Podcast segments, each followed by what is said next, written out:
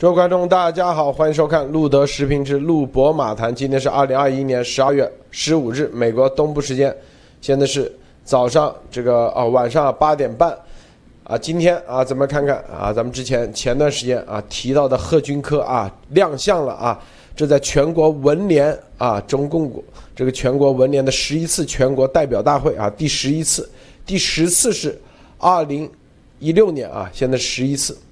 规规格之大啊，所有的常委全部出席，大家可以看看啊，之前很多次，基本上啊，有的甚至啊，这个总书记也没出席过啊，有的甚至常也不是全部常委都出席啊，在这种常委全部常委出席的情况下啊，贺军科啊亮相啊，这可以说他在二零一八年啊接任这个共青团中央第一书记以来啊，第一次啊在这种大的场合啊亮相。专门做了贺词，但这致辞啊是致辞，不是贺词，这个一字之差，待遇是不一样的啊。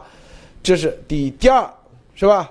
在这里，他的这个致辞里面提了十一次席啊，上一次是叫做秦一致啊，是在第十届的，是叫贺词，看到没有？一字之差，这概念啊啊完全不一样。这个当时叫贺词，并且当时只提了三次习啊，那个说法感觉啊，让习肯定一看很不满。这里面，并且啊，这个这个贺军科，这样咱们前一段时间提到贺军科，现在很多人总总算发现，原来贺军科是习的人，还以为是胡的人，是吧？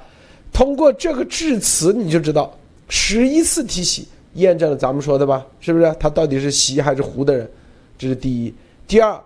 再次验证了习要把他往上推，假接班人啊，一定是假的啊！告诉大家，他幕后操纵了，他前面就是一个傀儡嘛。说白就是他军委主席，他继续啊做这个假接班人。然后咱们报完以后，按习的性格，他就是绝对啊不会说那个这个长期锋芒的，一定是往前拱啊，是吧？然后再。说白了，这就是这个亮相到底这个党内啊，咱们得到消息怎么评价？到底过不过关？能不能服众啊？我们节目中待会深入来谈。好，这个伯伯是给大家分享其他相关资讯。伯伯少。好的，陆德好，大家好啊！今天有几条新闻挺重要的，跟大家分享啊。嗯。比都比较有意思的新闻啊，都都跟海军有关啊。第一条就是说这个受伤的这个海狼号啊，海狼级舰艇啊，康涅狄格号。我们前段时间跟大家播报嘛，它就是说进入了这个啊圣迭戈军港啊，是从这个关岛啊吭哧吭哧的，就是说以这个水面航渡的形式啊，那就是。穿过太平洋啊，回到了这个啊圣迭戈军港。然后今天的下午呢，在这个在马斯廷号导弹护卫舰、导弹驱逐舰的这个护卫之下呢，离开圣迭戈啊。这马斯廷号也是一直随着这个海狼号从这个关岛一直前来到这个啊圣迭戈的啊，一路是护卫的啊，因为它海狼号呃那个克雷迪格号只能在水面这个开进啊，所以说。这就旁边就必须有这个军舰护卫啊，然后今天下午呢就离开了这个啊圣迭戈，然后呢他的这个目的地应该是他的这个母港啊，就是华盛顿州的布雷默顿，然后这个时候今天有意思的一件事情就是说他的这个啊整流罩，就是说前面这个艇艇首那个部分啊的那个雷雷达舱的那个就那个声纳舱的这个整流罩啊已经完全拿掉了啊，所以说因为我们看他入港的时候还没有拿掉，还这个还挺完整的对吧？现在看整个前面已经被拿。拿掉了，移除了啊，然后现在里面那个黄色的那个防水隔舱啊，那些都能很清楚，而且这个时候它的这个流水的这个流水线的这种这个啊，这种这个啊形状啊受到了这个啊影响，它的这个啊开镜应该会比较颠簸，这是一啊，第二因为它不能够潜航，所以肯定也会很颠簸，所以说这从这个啊。关岛往这个啊加州的这一路上就已经很难受了。大家要知道，这个潜艇啊，它一潜潜到水里去以后，因为很多的我的这个曾经在潜艇上面工作的朋友都告诉我，就是说潜艇一进入这个潜水状态了以后，会非常的安静，非常的稳定，知道吧？就是说一般你感觉不到这个波浪，但是你在水面上的话，它的形状不是设计来抗击海浪的啊，所以非常难受，颠的会非常厉害啊。就是说这个时候他没办法，他还是必须用这个水面航渡的形式啊潜。往这个啊布雷莫顿可能还要好几天啊。而且这个里面可以看到，它没有那个整流罩以后，它的这个阻力也会很大，而且它这个整个这个受到这个波浪的这个影响也会很厉害啊。所以我们看它能不能啊，就是说安是什么时候能够安全到达啊？据悉呢，这个看看这个情况啊，它到达了这个母港以后呢，就会进入这个修理程序了啊。我们就可以看说它到底这个受损情况是怎么样的，可能很快就会出来啊。这是一第一条，第二条是啊，韩国啊有意思这个新闻就是说。那个，我们大家都知道，澳大利亚对吧？奥克斯要开始澳大利亚制造这个。核动力核潜艇啊，然后呢，巴西呢也有这个说法啊，传出来啊，要建建立核潜艇。现现在这个韩国的这个国产核潜艇计划啊，最近也是爆出来了，因为呢，为最近韩国它自己生产的这种多功能的这种核反应堆啊，已经这个被官宣了啊，这就是说它对于核潜艇这个事情也是顺理成章的，已经上了这个议事日程了啊，所以可见啊，这个印太地区以后的这个军备竞赛将会越来越激烈，越来越啊高规。格啊，所以说这个我们可以拭目以待，这是即将发生的事情。好，然后还有一条是今天啊非常有意思的一个新闻出来啊，就是这个美国海军的这个波特兰号船坞运输舰啊，两栖船坞运输舰在亚丁湾，就是在这个海湾地区啊，在亚丁湾啊演示激光武器啊，它是在。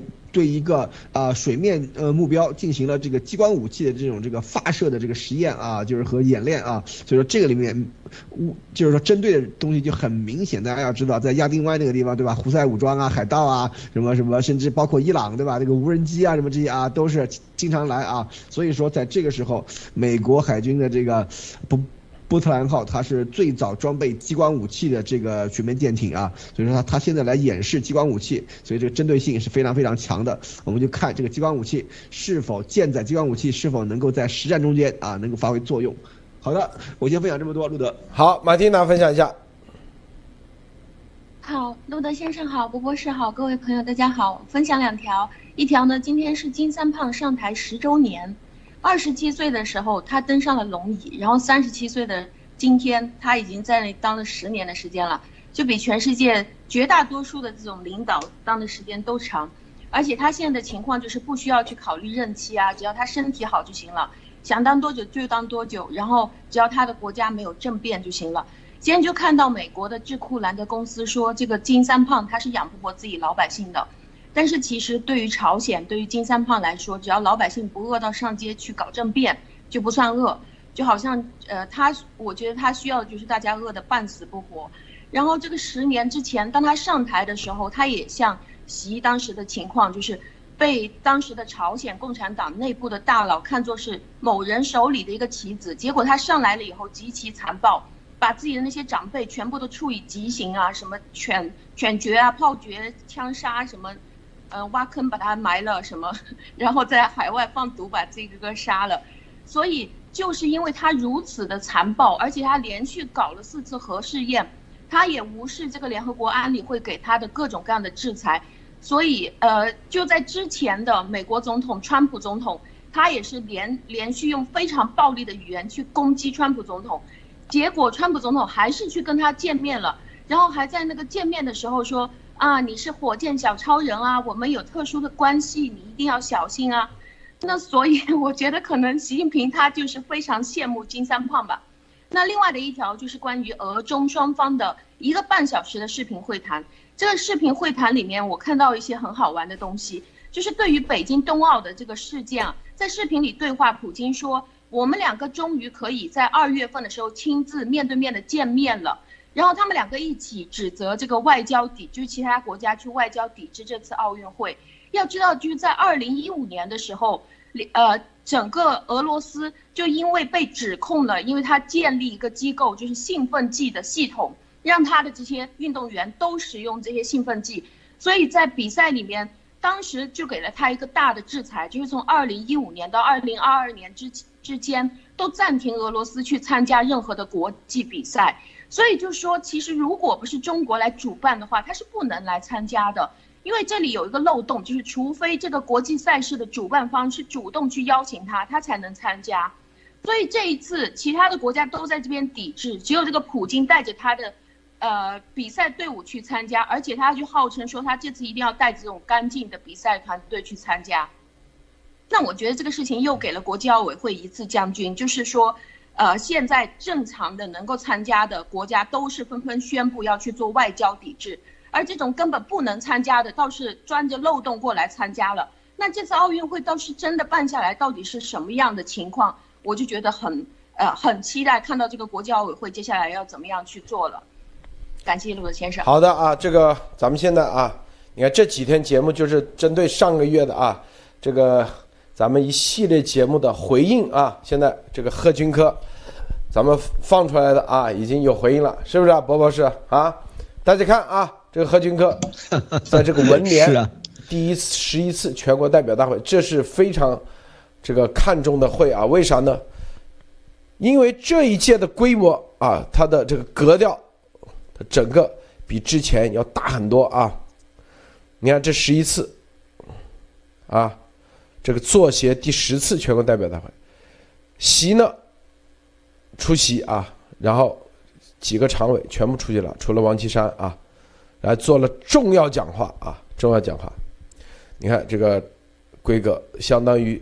全国人大的代表会啊，李克强、栗战书、汪洋、王沪宁、赵乐际、韩正啊，全部都出席，都是直接在啊这个人民大会堂开开召开啊，你就知道这个文联第十一届全国代表大会，它是这个习是习上台以后对文联的这个代表他会极其看重啊，这是第十一届的，我们刚才大家看到啊，第十届的啊。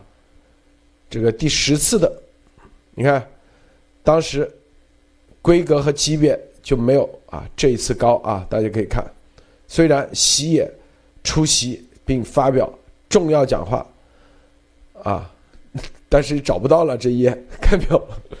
这一页已经找不到了，就是不啊，在文代会，为什么呢？你看都找不到了啊，页面都已经找不到了。第十次的刘云山。啊，发当时啊，第十届，刘云山发表讲话啊，第十届，里面当时是吧？这个为什么说和现在比？你看胡锦涛时期啊，基本上，他有出席过，但是不多，主要是负责宣传的这个李长春啊出席啊，但是这一次。你看这个级别很高啊，这一次级别很高，并且专门安排了这个贺军科啊，贺军科有一段亮相，他这个时间啊比之前的都要长啊，为啥？这个是秦一智啊，就上一次十届的时候也讲了话，他叫贺词，这里叫致辞啊，致辞，看到没有？致辞一字之差。大家可以在留言区说说，这个在党内区别是不一样的啊，啊，贺词和致辞概念是不一样的，啊，级别也不一样啊，是吧？还有，他这就这几段啊，这个里面这个秦一智就提了四次习近平啊，贺军科这个十一次从头到尾啊，说白了就是。三句话不离席，就跟他当年那个毛一样啊！三句话，开篇啊，治完啊，就是这个开头说完以后啊，这个马上啥都是以习为核心，啥说一段以习，说一段为习啊！大家看啊，就一个句子，不管长句子啊、短句子，都要提到习。你这个句子以习开头，要么就是以习结尾啊，总共。我算了一下啊，十一次，啊，秦一智这个，当时二零一六年，是不是？基本上啊，就是敷衍了事，习呢估计听了啊，也不过瘾，这是吧？所以就被当然他也是胡的人，是吧？直接给他捋掉了。但是贺军科这个那不一样啊，这个十一次。第一，因为他段落在中共国，他都是有规矩的，就你在这里发言，你这个级别，你只能比如说当时秦秦一智叫做贺词，致贺词，你只能你看他每一段落加起来啊，估计也就是五百字。但是给你，你看这里段落和数字数比别人多，多个几分钟，就你到了另外一个级别了。波波是真的吗？啊，你用致辞也是另外一个级别啊。你对平时最多三分钟啊，你这能有个十五分钟到十分钟，哎，是不是？概念不一样啊，概念不一样，大家知道啊，这个级别不一样，这。这是啥？我们之前说霍海丹，啊，我们给大家直播看了嘛？说啊，霍海丹明确说的，啊，我这个写这个党史里头啊，这个江泽民啊，我们都是三段落，江泽民八百多字，谁谁谁一千多字啊，这是按规矩来的，咱党内都有规矩的，天天听咱节目的，他就知道你这里面的所有的发言，你不能上去一说啊，我就说个二十分钟，说的很嗨，是不是？每一个人几分钟多少字数，在有限的字数里头，你得把马屁得拍到位，这可是一个功夫啊，博博士啊，对对。这个是很很那个啊，很讲究的，因为呃以前啊家里也是这个经常啊讲话大会小会讲讲话致辞的啊，这个我是知道的啊，家里人啊，就是说他的那个秘书给他写好啊，就是说长度干不同的场合这些东西，按照他的语速都是有规定的，比方说你多少分钟讲完，要要讲到哪哪些点，这都是有讲究的，而且就像路德说的啊，不同的级别的人在某些特定的场合给你的时间是不一样的啊，有的人讲。长的，有的人讲短，这个你到了一定级别才能够有多长的发言机会啊？这个时间的是是非常不一样的，而且致辞和贺词这两个词的意义是完全不一样。致致贺词就是说那个词是词语的词啊，就言字旁那个词语的词，这是一个比较啊，就是。没有那么就是庄重的那种啊，就是说是一个祝贺的一个这样比较这种这个泛泛一点啊，但是致辞又不一样，那个词是辞藻的那个词啊，就辞别的词啊，知道吧？是辞藻的意思。像这个就是比较长篇大论一点的那个，比较庄重的那样的一种这个讲话了，就。等于是讲话了啊，所以说这个里面大家要知道，这里这是有一个非常非常显著的一个区别的，而且这次这个贺军科的这个啊这个致辞里面啊有很长很长的这个一段啊，而且是转完全是提到十几次啊这个习近平总书记啊，所以说在这个里面他完完全全是绕着他每段都有提到这个习近平的是怎样怎样，没有哪段没提到习近平的啊，所以说这个里面就可以看到整个东西就完完全全是我第一响应。应习近平总书记的号召，第二拍马屁啊，这个马屁一定是要拍的，就是说中规中矩，而且是要拍的各种到位啊。所以说这个里面也可以看到，嗯，怎么讲呢？上面给他的这样一个一一个一个巨大的机会是吧？所以说这个里面他也自己也一定要好好把握啊。所以说这个后面来看的话，现在很多东西都已经明面化了啊。这个这个就是一个非常好的一个明证。首先在这种场合的话，就共青团第一书记的话，他的角色开始变得更加不一样，更加重要啊。就是他的这个发言的这个长度啊，他的发言的这个分量啊，以及他的这个里面用的一些词，以及用的这个啊。这个给他的这个这个曝光啊，曝光率啊是完全跟以前不一样的，这是一。第二就是说他的整个发言的内容啊是紧扣习近平总书记啊，你看从头到尾有多少习近平同志啊，以习近平这三个字，大家可以去看啊，就完完全全整篇都是按照这个习近平讲话去讲的啊，所以说这个里面可以看到非常非常的这种表忠心的这个意思特别明显啊，路德。这个贺词啊，基本上就是啊。外外围啊，来祝贺一下啊！你这个新年是吧？致辞，那你只有一定的级别，你才能叫致辞啊！致辞，是吧？就是表明啊，领导对下级啊发的，在中共的规矩里头啊，你才有资格叫致辞啊，是不是？所以贺军科这个啊，级别不一样。然后我们再看贺军科这里。一进来啊，习近平同志为核心的党中央，立足中华民族伟大复兴战略全局和世界百年未有之大变局，着眼为国家立心，为民族立魂。就是马屁，你得既要拍到位，还要拍的不那么恶心，但是让习坐在那里啊，舒舒服服，是不是？然后还要写的有那么一点水平，是吧？高度重视，着力推动社会主义文化强国建设，引领我国啊什么什么？你看，在这过程中啊，习就是意思说，这十八大以来啊，所有的这个文联的成就都是习啊亲自引领、亲自指挥啊，全面推动啊，着力推动。为了啥？为国家立立心，为民族立魂，是吧？啊，这这马屁得拍到位啊，是不是？然后说中国文联啊，然后后面又是文联之所以啊，也是跟习站在一起的，认真贯彻十九大什么什么立策精神，落实习近平啊什么什么的重要。是吧？紧紧围绕，坚持啥？最终啊，以习的什么什么四个自信啊，四个坚持，两个维护，不断提高政治判断力、政治领悟力，啊，政治执行力，就走到哪里都要把这个说，就说白了，从头到尾。但是这个秦一智之前啊，就很苍白无力，是吧？这个文文艺事业是人党和人民的重要事业啊！先把党放在这里啊，是不是？这里你看，这个十八大以来以习近平同志为核心的党中央，是吧？就是没有习近平，这个这个党中央不行。现在这里是啊，秦一智是文艺事业是党和人民的重要事业啊！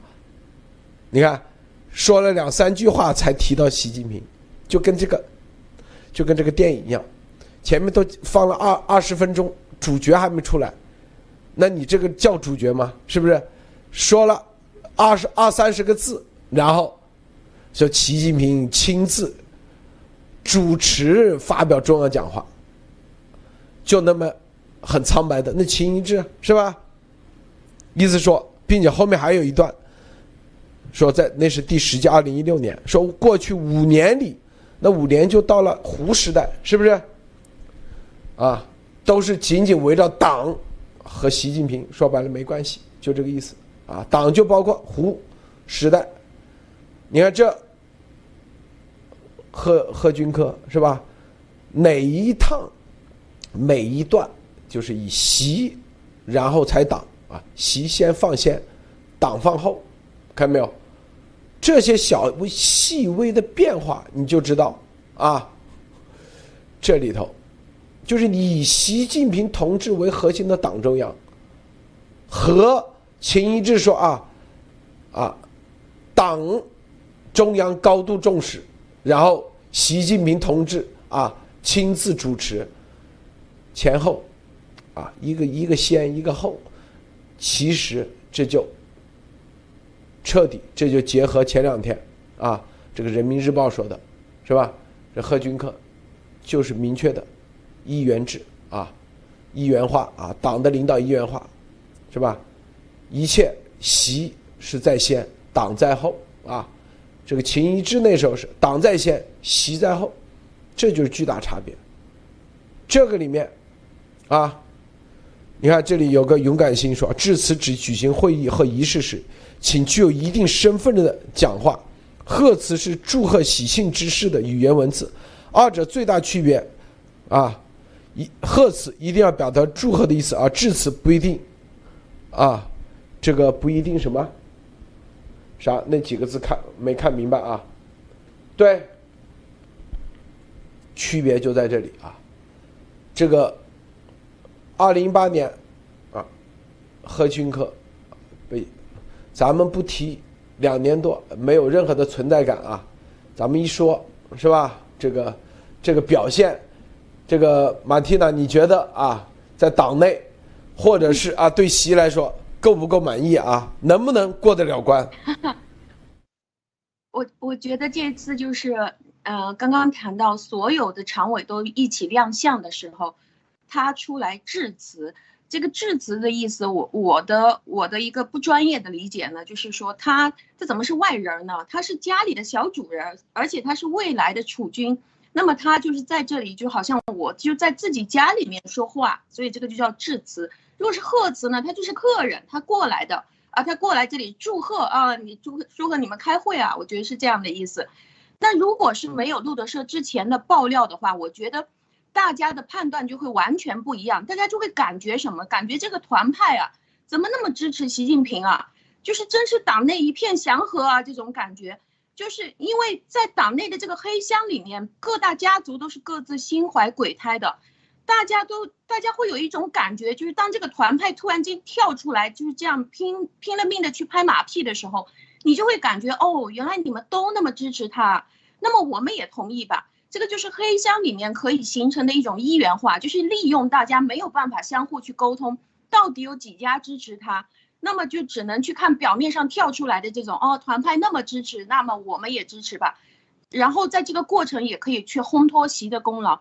另外一个发，另外一个就是我发现，当我去看贺金科这些发言的时候，你注意看他发言的特色。就是他这个发言稿其实都是属于这种四平八稳的，就是放之四海皆准的这些指示了，就是基本上你可以说通篇都是废话，只要是针对时间、地点、人物换一换，填个名字就可以了。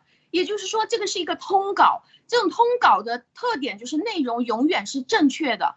只要去数一数有几个席啊，你就知道 OK 这篇是捧席的。但你可以去换换成老王、老张什么，随便都可以换。那么，因为在中共现在这个体制里面是官僚特别严重的，要升上去的人都是因为没有什么大家看得出来的小辫子，或者他问题极少、极度极度少。特别是在这种常委全部都亮相的时候，你怎么去分析他的演讲稿？你永远找不出错位来。那这种人就成为了不倒翁，那这种人就可以运作运作就往上提了。这个就不像那个天津市委书记那样出来标新立异啊，我们学习彭丽媛、贺信啊，就是极端跪舔那种，大家就广泛质疑他，觉得哎呀这个人不好运作啊，他容易出错。所以我觉得贺军科由于看到他那么四平八稳的这种通稿在这边念，而且他还是致辞家里的小主人这种，我觉得。呃，之前我的分析肯定是很对路的，谢谢路子先生。马蒂娜，咱们可不是分析，咱们是有人啊告诉咱们的啊，这个这是至少啊部级以上的干部啊，组织部的告诉咱们，早就考察啊，习安排他们去考察的啊。你看这里还有一个重要的区别，贺军科的啊这个致辞是尊敬的习近平总书记，各位代表同志们。秦一致啊，习在那里，他都不提习名字，直接各位领导、各位代表、各位来宾，博博士，这区别大到你看看啊，对，五年时间啊，这个秦一致就不是说白了就没把习放眼里嘛。当时秦一致这个讲话讲完以后，习就已经据说啊，习就已经下了要换他的这个决心啊，看到没有？各位领导、各位代表，习的名字都不提，这里只提习的名字，别的常委都叫各位代表了，一笔带过，就是尊敬的习近平总书记，后面省略，就这个概念。宝宝是来的都是炮灰，是不是都是都是跑堂的？对，习近平总书记和各位跑堂的，基本上就这个意思。对，你给。这个啊！这个表忠心的这个这个这个这个马屁拍的也太明显了。除了习总书记是个干部以外，其他都不是干部，包括你剩下六位那个常委都都是都是凑数的。所以说这个里面真的是非常非常明显。这个我刚才说这个贺军科是这个马屁拍的是非常非常的圆啊，所以说这也是非常非常的这个啊怎么说呢？很明显啊，就是说给你一个拍马屁的机会，好好表现吧啊！结果贺军科就表现的不错啊，我觉得这是一。第二说这。这次这个会里面，其实还有很多很有意思的地方啊。今天央视的这个新闻里面，居然出现啊，这个彭妈妈坐在底下开会啊，拿个小本子啊，就是就是专心的记录她老公的话。所以说这个可可见是非常非常大家觉得非常神的这样镜头。你看，因为为什么彭丽媛是文联副主席啊？所以说这个他大家要知道他是身穿军装的啊，去去在在台下坐着啊。所以说这个里面可见这个。里面这个呃问题大了是吧？大家可以看到，现在这个啊习和这个彭丽媛，要要是刚才那个啊马蒂娜说这个彭丽媛是吧？啊要呃天津也开始向彭丽媛学学习了是吧？开始拍彭的马屁了，为什么？就是说这个以后也可能是能够往上走的啊。所以说这个里面我们可以看到很多很多的事情，现在出来看都特别的跟我们呃路德跟大家讲的这个这个这些这个情报都是非常非常相关。你看何军科出来了吧？高调亮相啊，非常高调的亮相啊！而且这次这个会里面，你看，所以说很多东西都看上去非常不一样，级级别规格上面都看上去有所区别。所以说这个里面可以看到啊，能让你有这个拍马屁的机会也是不容易的，知道吧？所以说这个里面的一定是一个相互配合这样的一个过程啊，路德。这个啊，这个中国新华社啊的通稿里头，你看是吧？这个习重要讲话。是吧？别的人没讲话，最后很多人都讲话了，比如说有些代表啊什么，然后只说了中国文联主席啊，这个作协主席铁林致开幕词，你看，然后贺军科代表人民团体致辞，就别的这新华社提都不提了，是吧？还包括一般啊，一般都有这个规矩，大家看啊，这有个什么规矩呢？就是具体负责。这一块的，比如说李长春，你看这是第十届啊啊第第八届的时候，第八届代表大会，李长春，看到没有，就是负责嗯对宣传的，负责意识形态的，都要发表讲话的啊，是吧？之前刘云山，你看上一次第十届第十次，刘云山是要讲话的，这负负责这一块的，是吧？对，常委对对，你看。是不是？但是，啊，提都不提，就新华社通稿，只有习在加铁林，这个据说铁林跟习啊关系很不一般，对，是不是很不一般？对，所以你看这就是啥？这里面刚才说啊，这个视频啊，他们的这个中央电视台专门拍到彭彭丽媛啊，也在底下坐着，这些信号啊，其实都告诉大家啊，是吧？中共现在这个在至少在文联、作协这块已经是习的天下了。啊，彭就算出席，还专门给他啊几几秒钟啊几十秒给他放一下，是吧？贺军科是叫致辞，然后别的人啊一笔带过。这不很明显就是在文联这里啊，习已全面掌控，全面掌控，然后到致辞，就贺军科从之前共青团叫贺词，到现在致辞，其实就告诉大家，这个之前是常委里面有个专门，李长春是常委负责，说白联文联就是啊，在胡锦涛时代，胡是管不了。啊，就是所有的文联都是听李长春的，不听胡的。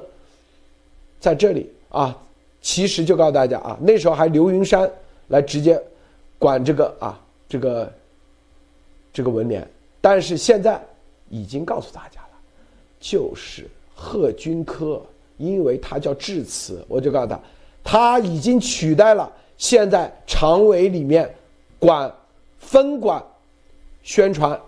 分管意识形态口，就这意思，明白吗？什么？李克强、栗战书、汪洋、王沪宁、赵乐际啊，本来是王沪宁是吧？应该是主管宣传的，提都不提啊，提都不提，看到没有啊？王沪宁从头到尾提都不提，贺军科你看专门提一下，这就是习就是在文联这块已经彻底。就是说啊，就三三层结构嘛，一个就是贺军科，下面就是铁林，啊，铁林是具体负责，啊，跟习关系也不不一般。然后呢，贺军科就取代了这个常委里面之前监管的这一层，就就这概念啊。这个博博士，你这这可以再多说多说一点啊。这个这个，当然大家知道这个铁宁对吧？是河北对吧？正定啊是吧？大家可以查一下铁宁的履历啊，和，呃这个啊这个经上有很多这个有交集的地方啊，当年还有很多共同的朋友啊是吧？所以说大家可以去可可以去查一查啊，也是挺有意思的一件事情。因为大家知道我们这个习习习总啊，他有一个特点，就是说他特别喜欢用他。在他的这个成长经中间熟悉的人啊，比方说，你看我们说的这个贺军科，为什么是他呢？是吧？这贺老爷子是吧？当年是对这个习总有这个啊开导之恩的是吧？所以说这个里面大家一定要知道，习总他比较喜欢用他自己熟悉的人，这一点呢怎么说呢？也无可厚非，但是问题是，你在中国那么大的一个地方的话，你只用自己熟悉的人的话，那就必然就就导致了很多有才能的人上不来啊，就导致你整个团队的这个水平极其低下啊。你看，你看蔡奇啊，什么那那那些家伙，一个一个一个都是都是这种这个啊，这个吹。吹牛拍马啊，很厉害，对吧？真正干实事儿屁都不行的这种啊，所以说这个习的这个任人唯亲的这种啊，也是一他的一大问题。为什么？就是他的个人的水平实在是不行，这就是他为什么任人唯亲的这个这个原因啊，因为罩不住是吧？所以说这个里面大家一定要知道他整个的这个深层次的原因啊，所以说。所所以，我我们看的可以看到，像这次这个文联和作协的这种这个双这个大会啊，就是说这个已经可以说是中国的这个文艺界啊，真正的文艺界是啊顶级的这个大会了啊，就是整个的这个文艺界都是可以说现在是在习的这个牢牢掌控之下啊。我们看这个贺军科对吧，下在这个楚军在上面啊，连续十一次对吧提到习总书记整篇的这个讲话，就是以习总书记的这个啊理念和这个。啊，这个论呃，这个那个这个论点为这个啊，这个主要的这个方向的啊，整个就是体现了什么呢？这个文艺啊，这个啊事业要为这个党要为习服务啊，所以说在这个里面可以看见真正的这个洗脑的这个这个这个力度啊，要要要加强了啊，大家一定要注意啊，这个信号其实不一般啊，大家。很大的程度上面啊，真正在一个开放世界里的话，第一你是不用这样，第二就是说，你像中国中共在历史上的某些时候，比方说八十年代当时对吧，解放思想，实事求是对吧，有很多的这个作家什么的，他们是最先感觉到这个这个味道，然后。开始出现很多的这种这个自由派的东西的，对吧？但是现在你看，中共它是在大力的收紧啊，收紧这个文艺战线的这些人的这个思想，这意思就是说啊，你完全就要以习的这个。讲话习的这个啊标准啊，习的这些这个几个自信啊，几个维护啊，什么什么这些东西啊，为你创作的准神。像这个样子的话，那就是说明整个的中国的这个从上到下的这个洗脑啊，是将会是大规模的。这个展开，而且深度要力度要继续加大。大家要知道，这个文联可是可是国家部级单位啊，就是说它是往下分的话，它会就是说各个省啊、各个市都有文联的，就是都是这种机构啊。所以说，整个的中国的文艺界现在已经完完全全没有办法发出一点点真正的这个人民的声音啊，完全是党的这种宣传喉舌了啊。而这一点上面来看，大家要啊看看历史啊，比方说当年对吧，抗美援朝的时候对吧，刚开始的时候，中国送了多少作家到前。骗去是不是？这就是一种这个洗脑的这种方式，对吧？当时那个谁写的什么“谁是最可爱的人”，对吧？咱们小学的时候都学的是吧？是不是？这个里面可见当时真正的这个。这个啊，美化这个朝鲜朝鲜战争的这个啊动作，在很早的时候就已经开始了，就是说，就是在这个文艺界啊就已经开始了。当然，像巴金啊，他们都被送到送到前线去过啊。所以说，这个时候我们可以看到，像现在这个时候，在全世界啊都在这个病毒真相、疫情追责以及这个中共的反人类罪的这个这个上面对中共这个口诛笔伐的时候啊，现在中国的这个啊领导人要把内部团结起来，首先就要要。从文艺界开始，为什么？因为他们是管的是整个的这个意识形态啊，就是说管他们的方向，以及对中国的这个十几亿韭菜的这个洗脑的力度啊。所以说，这个大家一定要看，这个事情真的不是那么简单啊。路德，好，马蒂娜分享一下。嗯，好，我觉得就是呃，这些信号，刚才刚才所听到的这些信号都告诉了大家，就是习现在已经拿下这个文联的这一块了，而且彭丽媛跑来旁听这个会议，我觉得这个意思就是你们会开的好不好呀？我这里有个小本本儿，我要来记一下名字，我觉得是这样的意思。谁开的不好，那就把它记下来。然后呃，文联的这块现在已经是习家军的一个地盘了，贺军科也是在这里以主人的姿势就在这里致辞了。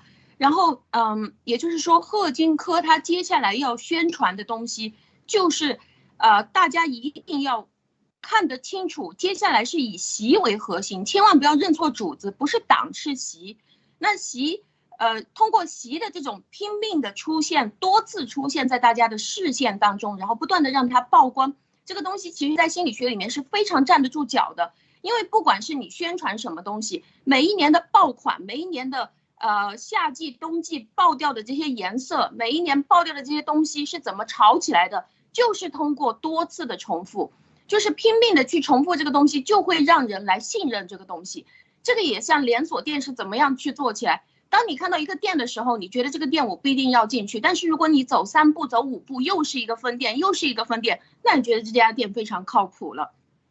我觉得现在就是要通过拼命的去重复这个习，让大家，因为他不能在明面上说，你们不要去管共产党，你们就管习就行了。那就是通过不断的去重复，通过贺军科来控制了这个意识形态口，呃，就呃意识形态的宣传口，来不断的重复习，让大家都把这个习慢慢的变成烘托成为一个皇帝。谢谢谢谢刘德先生。哦，我们再说啊。这个在党内啊，这个致辞一般啊，这个写法呢都是有标准的，有格式的。最重要的，就如果啊，它叫做什么呢？就是问候敬语啊，都是有一个这样的规矩。如果在这个在座的有比级别比你高的啊，一定要写上尊。如果没你级别高，你就是啊，尊敬的各位领导、各位来宾啊，同志们、朋友们就可以了。如果有级别比你高的，你一定要尊敬的啊，什么什么副部长，什么什么市长，什么什么什么啊。他这你看，只说习近平总书记，别的不提。啊，我告诉你，这意思说只有习比他级别高，这是致辞的规矩啊，规矩是吧？然后还有啊，这个致辞。和贺词的区区别，贺词就要祝贺啊，怎么怎么，致辞说白了就有点啊，这里面你是怎么安排的？你怎么组织的？说白了就就是刚才说的，就是主人啊，就是这个事是我干的，然后呢啊，欢迎大家来到这里啊，然后呢是吧？怎么做好的？这个资格不一样，是不是？看明白没有？所以啊，我们再回顾一下贺军科啊，因为很多人可能只听这一期节目，之前的没听啊。我们再把这个贺军科的来龙去脉给大家说一下啊。贺军科，他人在凤翔，他出生在凤翔，他父母呢是凤翔的一个军工厂的，他是学工理工科出身的啊，在国防科技大学是吧？然后呢，毕业就一直啊，就是纯粹是搞航天啊，搞技术员啊，在国家航天部啊这块干的某一个下面的一个西安一个企业啊，习上来以后啊，因为他们贺家人里面还有一个人叫做贺玉强，就是梁家河那个地方是吧？贺玉强的。父辈和爷爷辈，啊，这两辈呢，以前是亲建的，从亲建呢，因为逃逃灾荒，就去到梁家河，就是是叫延川吧，是吧？梁家河那里，是延川还是哪里？梁家河是吧？然后呢，再待了两代，然后又回到了清涧。他的父辈啊，这里呢就是贺玉强的父辈，当时是吧？这个，呃。以及他爷爷辈啊，当时对习在那下方的时候啊，这个对他呢，可以说习当时啊说什么面包啊都扔乱扔，是吧？非常颓废，觉得没希望了啊！在这种情况下，给他鼓励，并且还推荐啊，当时的因为他是大队长嘛，这个贺家推荐他去上清华，推荐上清华的这个工农兵学校啊，工农兵学校啊，当时都要大队书记推荐你才可以的，算算公分，是不是？这都大队书记说了算的。在那个时候，啊，就结下了这个可以说对习是有恩的啊，在照顾了很多年，关照也不叫照顾，叫关照很多年，啊，在这个情况下，习上来以后，这贺玉强啊到北京，零七年就扎根在北京，立马啊这个成立了几百平方、上千平方米写字楼，专门做什么呢？专门做这个。logo 啊，就是品牌，以品牌设计的名成立的广告公司，啊，他接的单都是国企、央企。习上台以后，是吧？大家看，基本上都是国企、央企的单。然后呢，贺玉强还推出了，是不是那个叫做“盛情难忘酒”？盛情难忘的“盛”是圣上的“圣”啊，皇帝那个“圣”。咱们前几天做节目都已经跟那个歌，是不是？又是什么皇，是吧？这个什么梦，是吧？帝王梦，歌里头全部都给它展现出来了。盛情难忘酒，在北京啊，各大部委都在推销。习为了推销这个盛情难忘酒，专门啊在当地还亲自安排自己的副秘书去延传、去推广、去亲见。这就这关系啊，还包括我们还报了是吧？这个陆川的老婆，那个叫啥名字啊？中央电视台那个啊，也是贺玉强的。这所以贺玉强是深深的扎根在这个文联界，就是文艺圈，文艺圈，因为他做品牌设计嘛，文艺圈就文联和作协，品牌设计你得要有人写文案啊，写故事啊。搞歌啊，是吧？有人作曲啊，那都属于文具界。拍影视作品啊，所以我告诉大家，这就是他们家的，明白不？啊，蝴蝶对，文联涵盖的，你看，画画的是吧？文艺界嘛，你搞个是吧？这个 logo，你你得要相应的这个设计人员是吧？很多人都是在这里面的文案。是吧？能会编故事，会写故事，啊，作曲、作词，是不是？怎么捧，是吧？都是。对。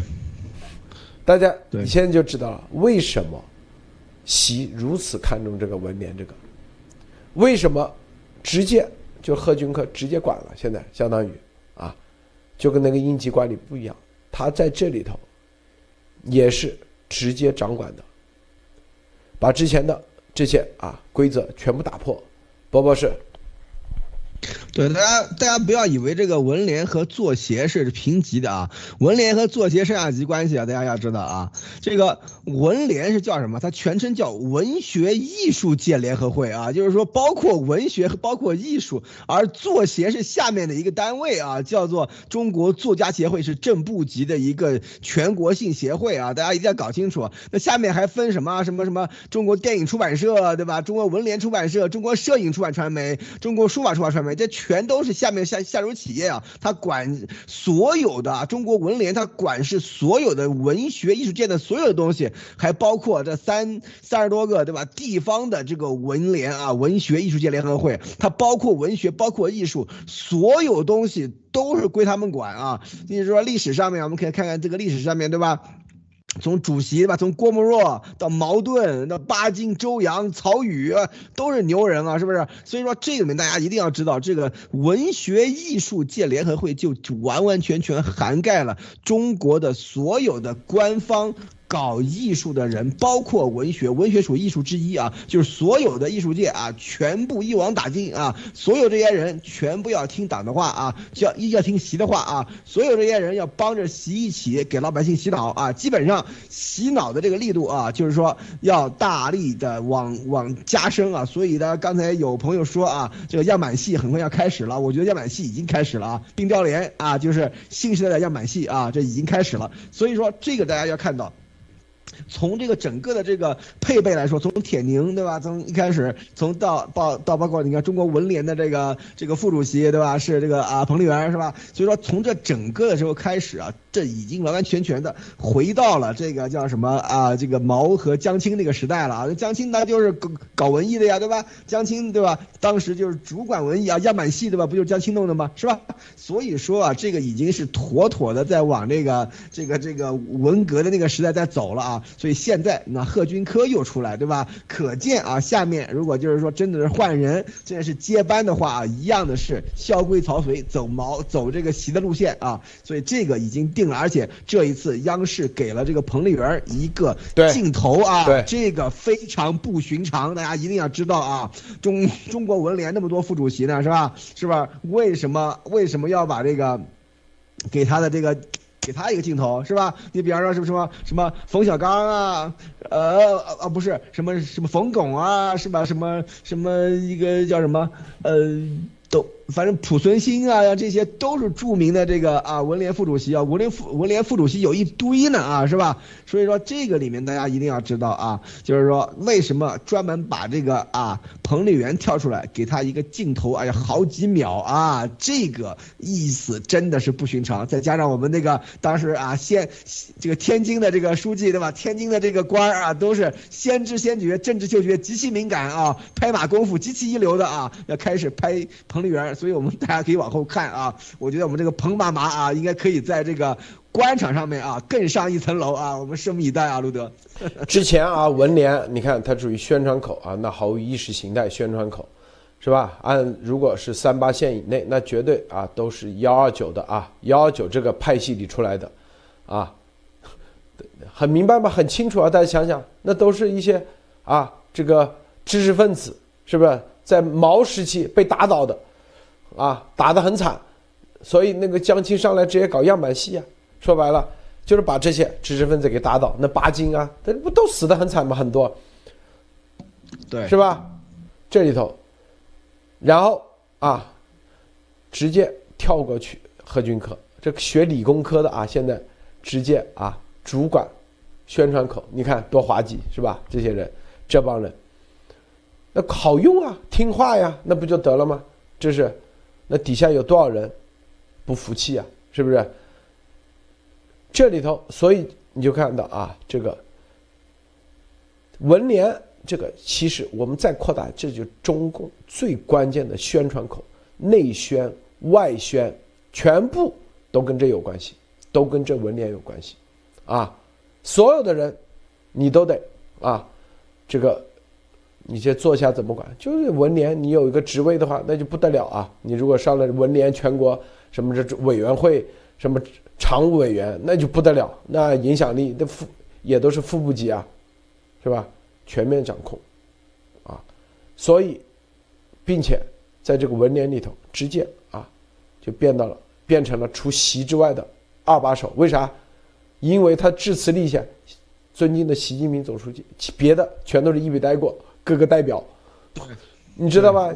这是绝对。如果它上面还有一个有一层的话，比之前是叫李长春，现在是王王沪宁，他一定会说啊，尊敬的什么什么什么王沪宁或者啥的，至少你的分管领导你得要说一下。对，他提提到的，对，这否则的话这是大不敬，这属于啊。对，立马他就这个致辞一完，立马就被换了。我告诉你。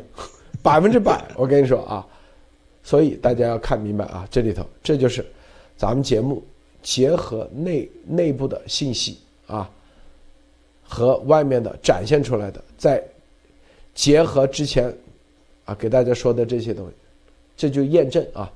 第二个，咱们说啊，白宫发言人说，总统国会一致认定中共国虚位在啊，中国虚位在新疆违反人权负责，在国会众议院上压倒性的通过防止强迫维吾尔人劳动法，禁止来自新疆强制劳动产品，是吧？参议院啊也即将通过，关键在国会众议院上是啊四百二十八比一的压倒性优势，啊，总统啊说拜登也会一旦参众两院通过，拜登一定会签字啊，所以这个信号。这个信号里头啊，这个防止强迫维吾尔人劳动法，当然这是一个商业的法案啊，这里面是吧？就是该法案将建立一个可反驳的推定，除非得到美国当局无强迫劳动的认证，否则一律推定凡在新疆制造的产品均使用了强迫劳动。这反可反驳的说白就是有罪定论啊！你只要来自新疆的。都是有罪的啊，都是这样，是吧？所以，这个这个新疆啊，这个产品啊，这是这只是刚开始啊，更重要的啊，后面会推动一系列的法案，直接要追踪到谁是亲自指挥，这就我们之前说的亲自指挥、亲自部署，就是习，绝对没有别的人啊，习现在。通过刚才文联的这个事情，我们其实要传递一个重要信号，告诉大家啥？习氏打破了中共之前啊什么常委啊九龙治水七龙治水，是不是？比如说胡锦涛时代啊，如果出个这事，胡肯定没没关系，没责任，他一定是政法委书记之前周永康亲自指挥，习可能呃不胡可能都不知道咋回事，因为他之前的规则是这样。习上台，他就是直接打乱，就是刚才说，十一师他就负责新疆，可能一个师长就类似于啊，刚才贺军科，你可能只是一个常务啊，中央委员都不是，但是他在这里头，他就是具体负责，他可能不是政治局委员，也不是常委，哎，就告诉你，新疆这个十一师可能只是个师长，但他。直接习，直接负责，是不是？你什么新疆，什么什么啊那些，他直接负责，直接让他去操作，就跟这个六二零三六这个部队一样，啊，可能上面还有六二零三零啊军事科学科学院啊医医学研究院，但是具体六二零三六，他就是具体操盘的，他就直接管，就类似于啊这个刚才文联这个。一样的概念，啊，这就是贺军科。我告诉你，回头十一师师长如果做报告，底下坐着常委，他一定是只有习最习近平总书记，别的全都是一笔带过。为啥？他不需要看任何的脸色，这就是啊。当然了，就像贺军科旁边还有个铁林，铁林也是习的人一样，他就是这个一个政委，一个啊，一个政委，一个，但是他是直接管。这就是最好的定罪的这个逻辑线，给大家说清楚。这就是我们上一个月给大家明确的告诉大家，这个都是建立在这个逻辑线的基础上啊。最终，纽伦堡大审判，洗跑不掉，他享受不了，享受不了啥呢？以前啊，天皇的待遇，为啥？天皇底下还有个，是吧？东条英机。啥罪都是东条英机背了，天皇啊跟他没责任，是不是？跑搞他他说哎底下有首相啊，习享受不了，因为习是直接就是一层的关系，就跟那个应急管理部，很多人觉得这个是应急管理部属于国务院的，国务院上面至少怎么地也搞不到习吧，是属于李克强，错。是吧？应急管理部直接消解，消解直接跟习，啊，就这三层，他没有别的层了，啊，这个博博士。对这个，我们习总加速师啊，他这个有一个特别好的一点，就是说亲自指挥、亲自部署，把所有的责任全拉到自己头上。他把他在把所有的权力全部集中在自己头上的时候，他。他同时把所有的责任也都拉到自己头上啊，所以说这属于这个能者多劳啊。所以让我们看为什么他当时的时候上任以后，他不就用各种各样的这种小组嘛，把这个国务院给架空了，把这个李克强完全变成了一个橡皮图章啊，就国务院这个小组那个小组，这所有小组都是这个习近平的头啊。所以说这些小组一上来的话呢，整个国务院的这个。本来国务院是个办事机构啊，就是说他所有的这个政策这些东西都是从从国务院进行操纵啊。但是他一旦把这些用这些小组啊，这个小组那个小组把国务院架空了以后，那所有权力全部在他一个人的头手上，而且他是他亲自任命并且亲自担任很多小组的小组长啊。所以说这个里面大家就可以知道。习现在他他的这段时间的这个啊施政啊，就是说完完全全是以攫取权力为唯一目的啊。真正的这个权力是否他这个施政是否有效，对吧？对于这个啊很多的这个这个国际国内的这个啊形势的这个应对是否得当啊，这是另说啊。所以说这个效果怎么样，大家都看到了啊。所以说这个后面大家可以看到很有意思的一件事情，就是说习总教授师他把他所有的这个责任，呃所有的这个权利都集中在他他一个人身上，同。同时，也就是把所有的责任都给推到了他一个人身上啊，所以说，一旦他以后如果能够成功登成成功登基啊，成功当皇帝便罢；如果他一旦不能成功登基当皇帝的话，必定是身败名裂啊。所以说，这点上面来看的话，我觉得。他可能现在还没有清楚的认意意意识到这一点啊，所以说这个上面大家来看，我们我们要做的事情就是说现在啊一定要把他的这些东西要展示给大家看啊，所以说这个可见这次的事情做的是特别特别的明显啊，大家都看得非常非常清楚啊，路德，马蒂娜，啊，分享一下你怎么看？嗯，我听了刚才的那呃博博士的分享，我就觉得他就真的就是昨天我们说的那推背图里没有脚的鸟，就是真的。飞出去一定要到死为止。他的呃，就刚才讲到的关于贺玉强兄弟的那个盛情难忘酒，呃，里面写到了关于千年龙脉啊、卧薪尝胆的老家人啊。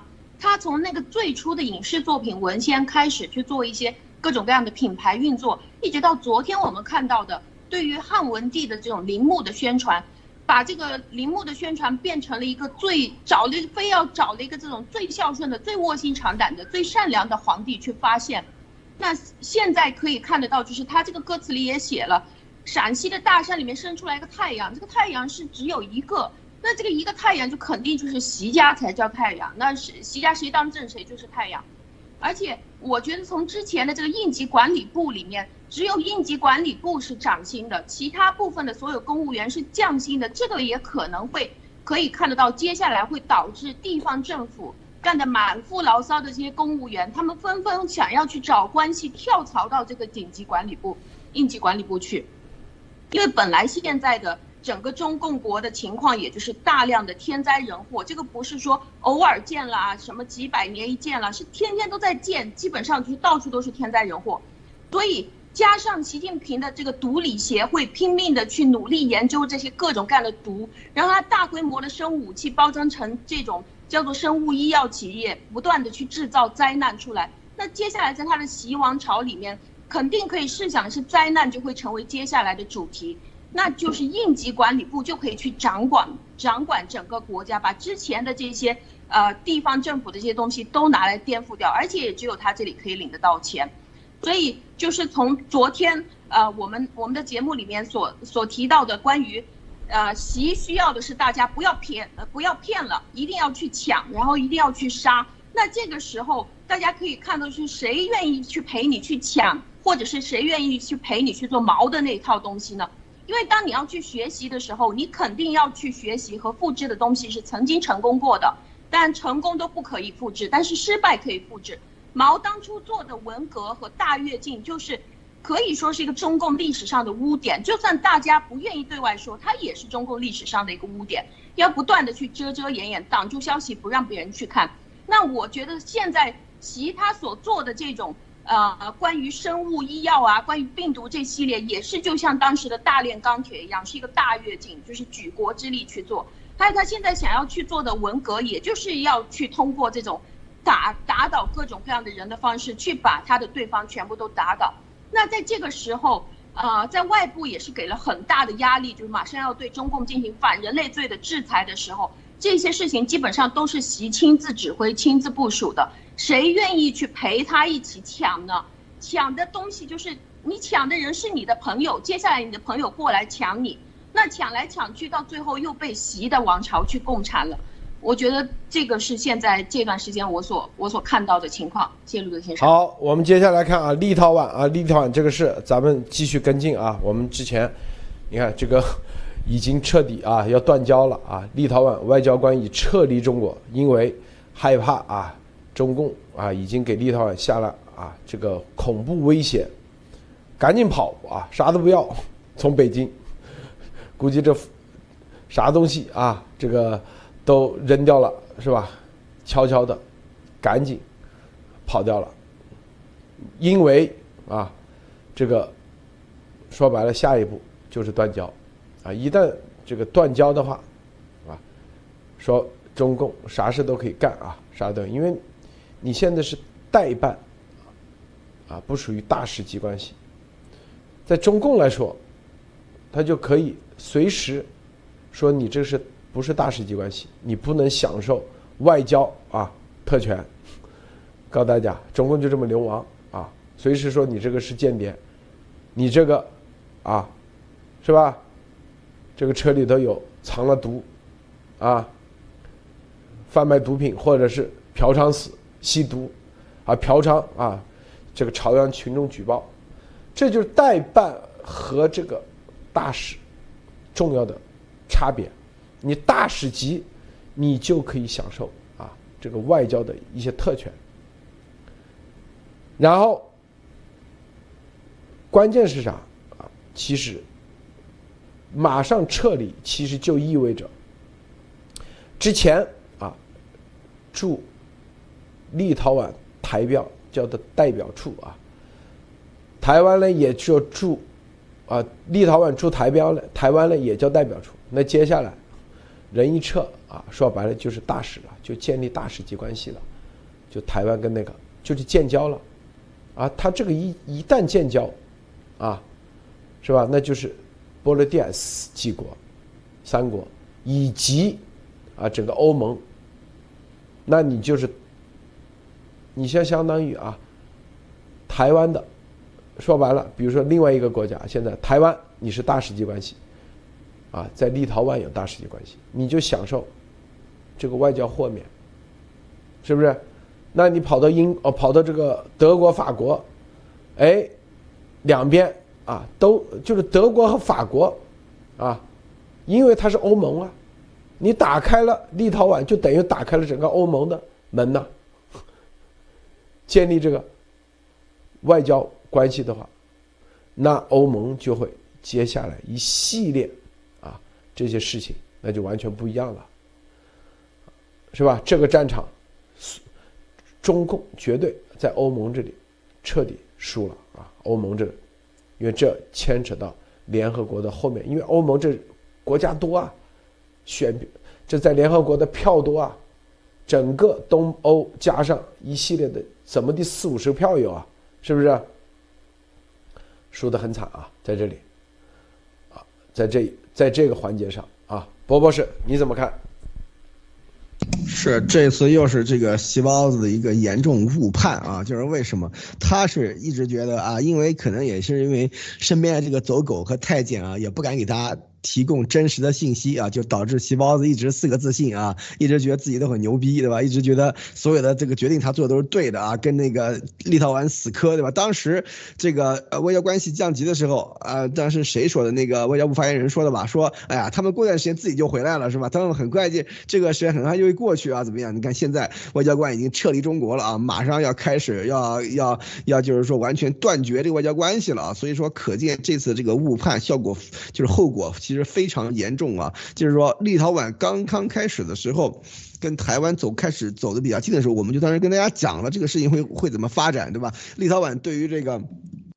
这个中共中国的这个这个奥运啊什么这些的很多这些东西的这个抵制也是走在这个非常前面的啊，而且他对于中国的这种那个中共的这种共共产主义这种邪恶也是有着切身的这个体会的，所以说这个时候来看，立陶宛就是一个风向标啊。如果你看这个时候中共对于立陶宛他是这么硬到底的话，那所有的欧盟国家都会觉得就会心里掂量一下自己应该怎么办，对吧？是跟着中共同流合污呢，还是跟着美国啊，就是说英国啊，这个台湾啊、日本啊这些国家在一起继续啊，就是就是说建立这个新的世新的世界秩序啊？所以说这个时候就已经成了一个啊，逼到了这样的一个站队的这样的一个边缘啊，所以说。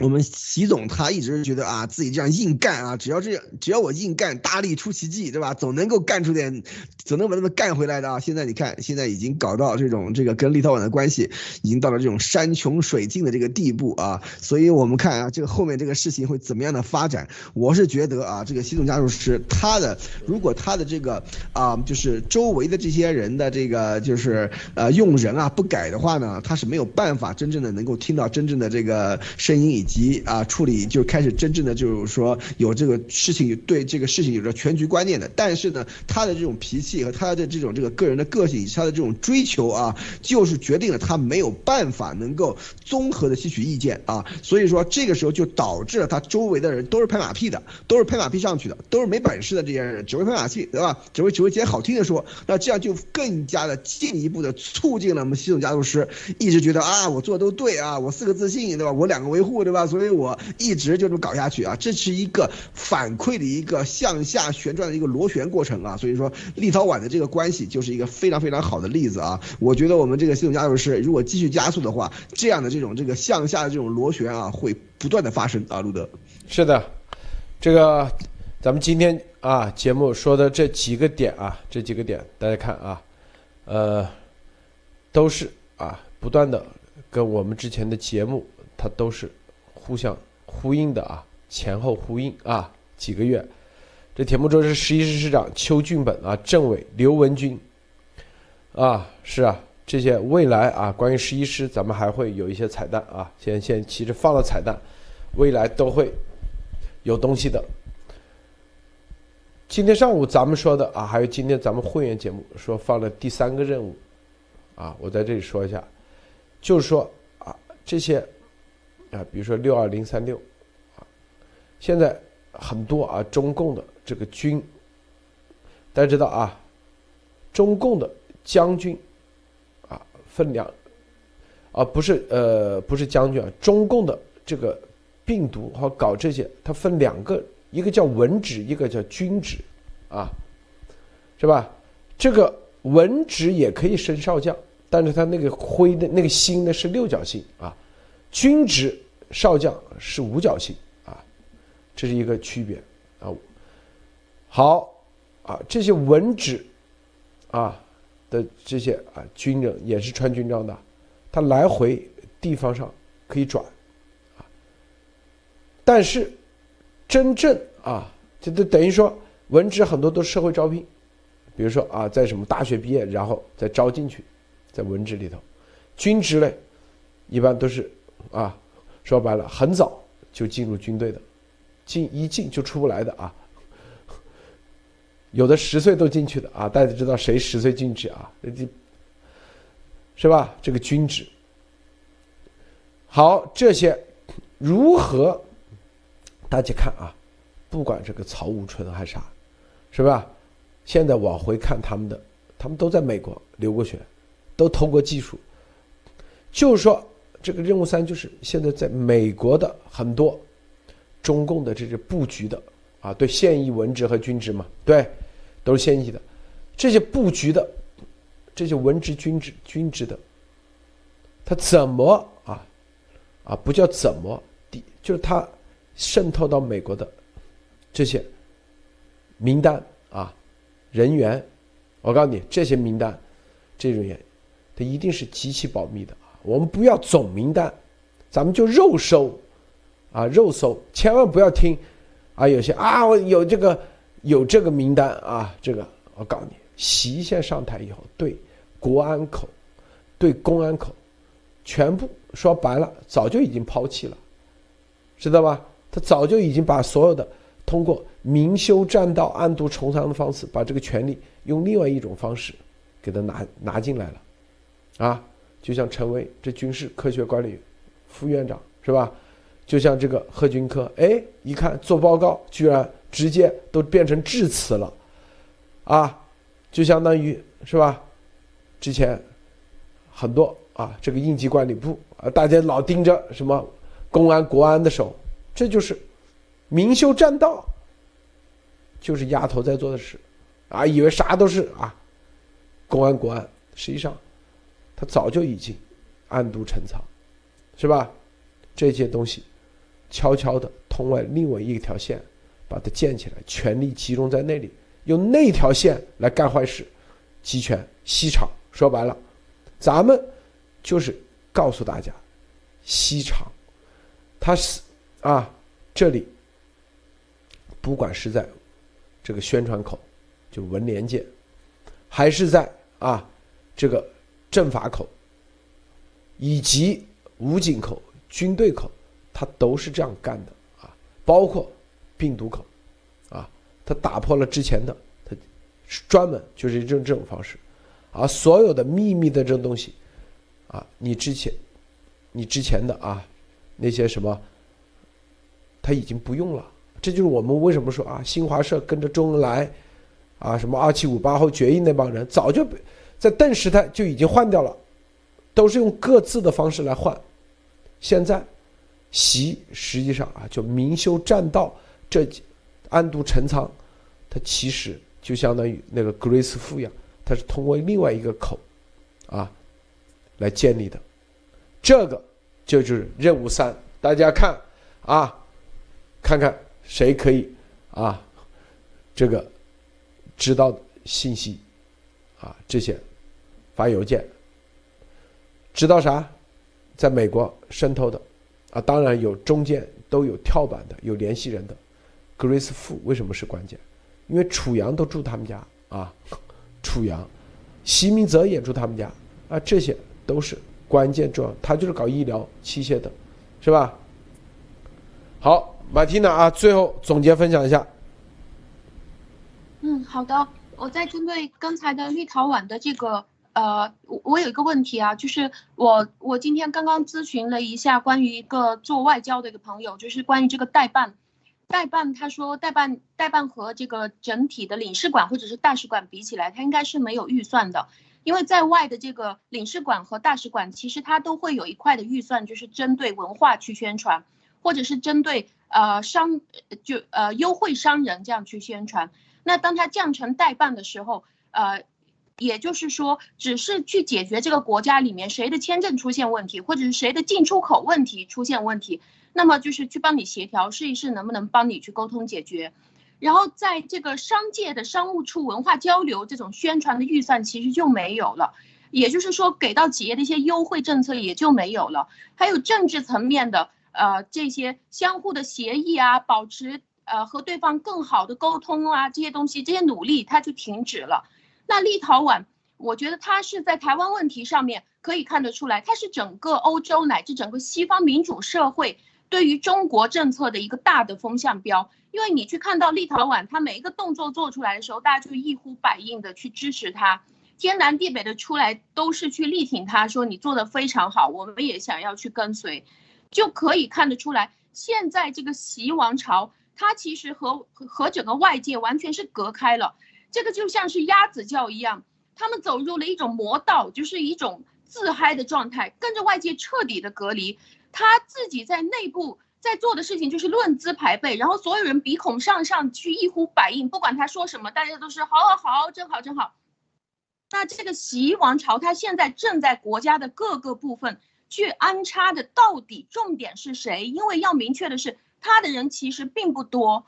你可以看到，就是表面大家都去呼应，但是其实他的人不多，而且安插的这些人都是属于他自己的亲信，他之前的这些亲信。所以今天路德先生给出来的这个呃第三个问题就是关于到底他在各个口，不管是他的间谍情报，或者是他的宣传，或者是他的在应急管理，除了现在已经爆出来的这些人以外，谁是关键的配合他的这个习王朝？要知道是习王朝，他已经不是共产党内部了，他肯定是用欲睁耳目的方式去渗透到整个共产党内部去，而且现在可以看得出来，他对国外已经不感兴趣了。已经乱来了，但是他现在特别对国内非常感兴趣。谢谢鲁德先生。好，谢谢马蒂娜，谢谢伯伯莎，谢谢诸位观众观看，别忘了点赞分享。今天节目就到此结束，再见。